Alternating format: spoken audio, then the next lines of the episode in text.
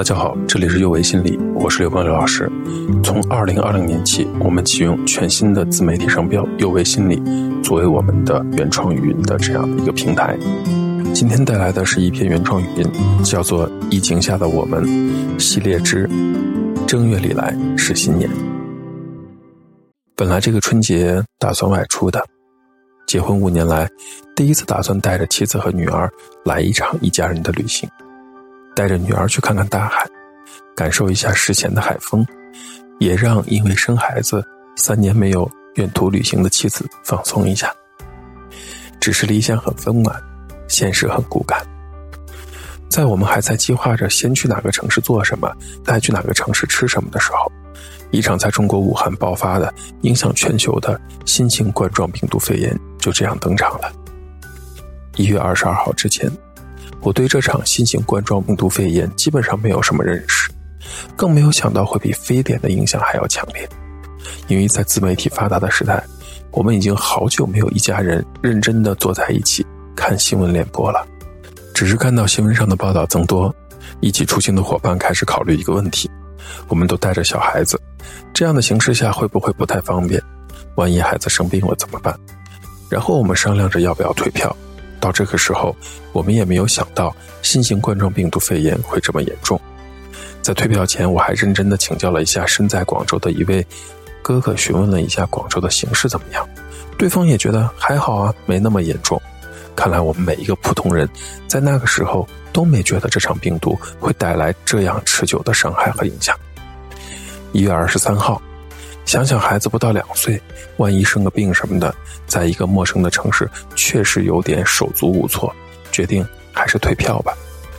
同行的小伙伴也开始退酒店、退机票，前前后后的扣了一笔钱。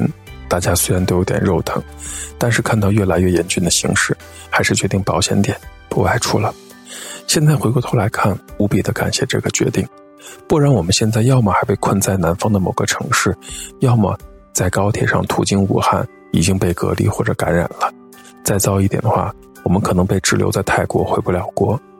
通过小雨姐在泰国订的民宿，因为去不了了，本来想着定金也拿不回来了，结果对方很顺利的把定金退给了我，还表达都是中国人，能理解。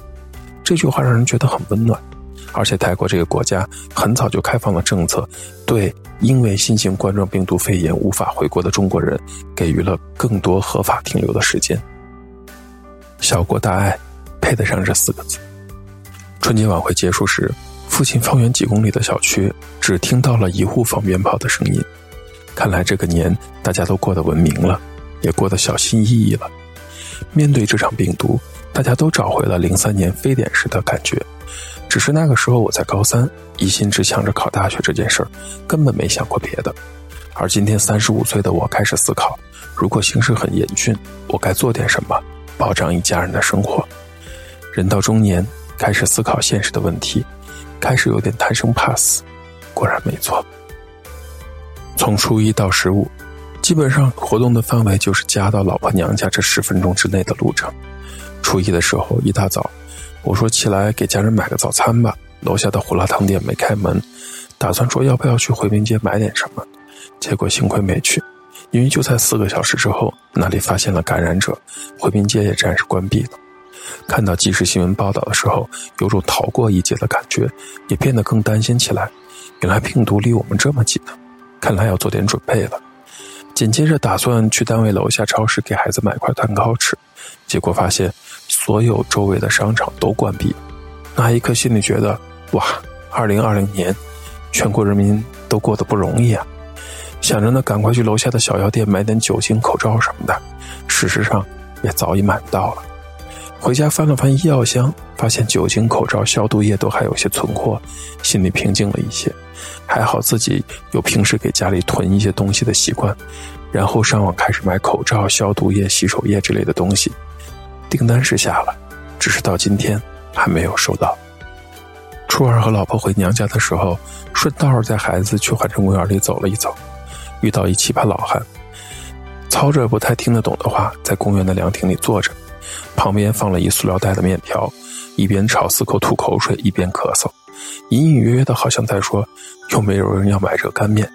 吓得所有戴口罩经过的人都离得远远的。那时候，一段环城公园里至少还有十来个人。初五的时候，带孩子回姥姥家，那时候整个环城公园里基本上没有人了，除了我们一家三口，就是另外一对母女，都是为了让孩子能晒晒太阳、活动一下，不要总待在家里看电视而不得已出的门。而小区里面已经开始进出登记和量体温了。我女儿从最初不知道口罩是什么，不愿意戴口罩，变成了出门前提醒我们每一个人要戴口罩。这大概就是习惯的力量吧。正月初十，随着疫情越来越严重，小区晚上十点就要锁门了。我们已经不该也不敢去环城公园了。最重要的是，家里没有口罩了。一个不经意间，口罩自由也无法实现了。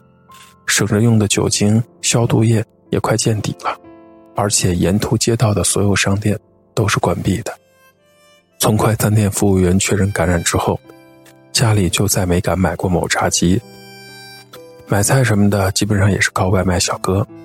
从刚开始的还能买到菜，到每天凌晨十二点去抢菜，再到一分钟之内就抢不到了。什么土豆、青笋、萝卜、白菜这些便于储存的蔬菜，基本上在某几个平台里都抢不到了。这样的一件小事，更让人能感受到每一个家庭都在经历着内心的担忧。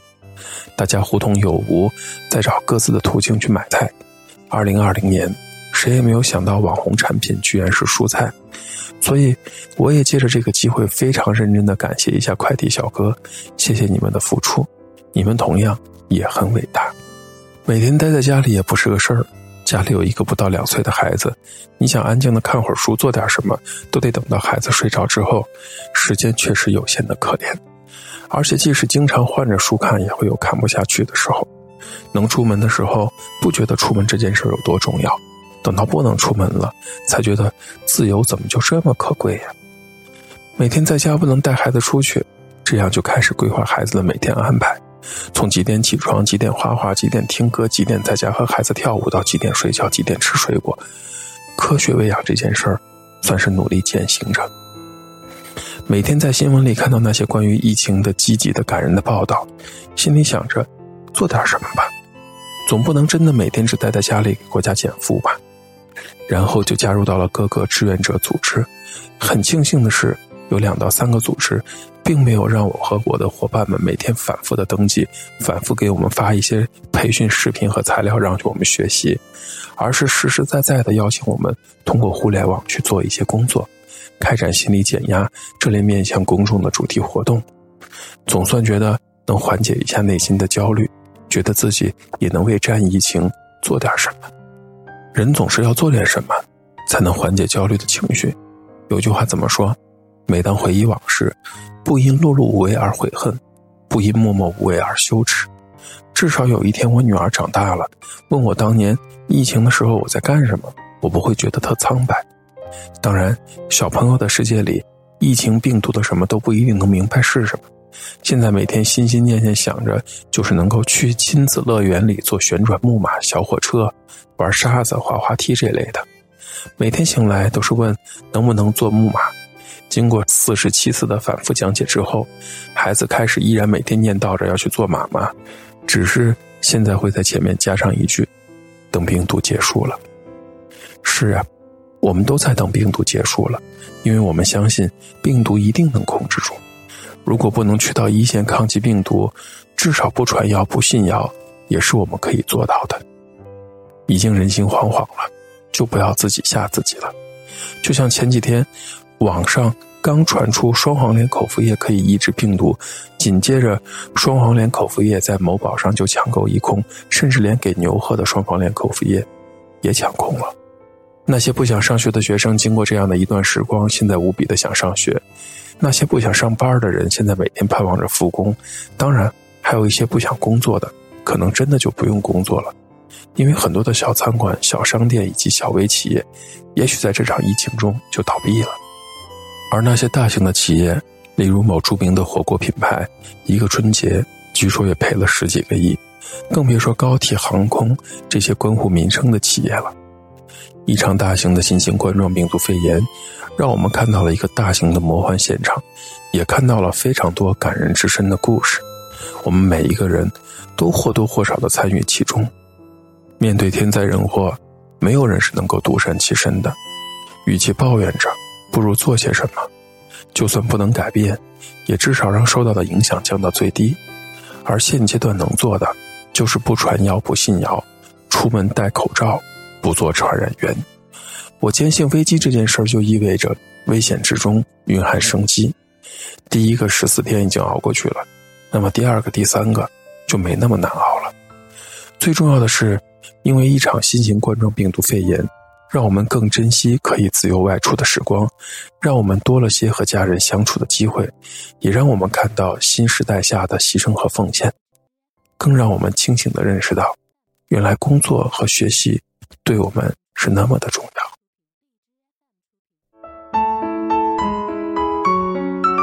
这一讲的内容到这里就结束了。这里是幼为心理，我是刘老师。虽然我们只是心理学界的一棵小树苗，但是我们努力做到我们的最好，用真诚的态度、客观专业的方式，向每一个愿意关注我们的人分享一切你想知道而我们又恰好了解的心理学知识。请记得，不论你在哪里。世界和我陪伴着你。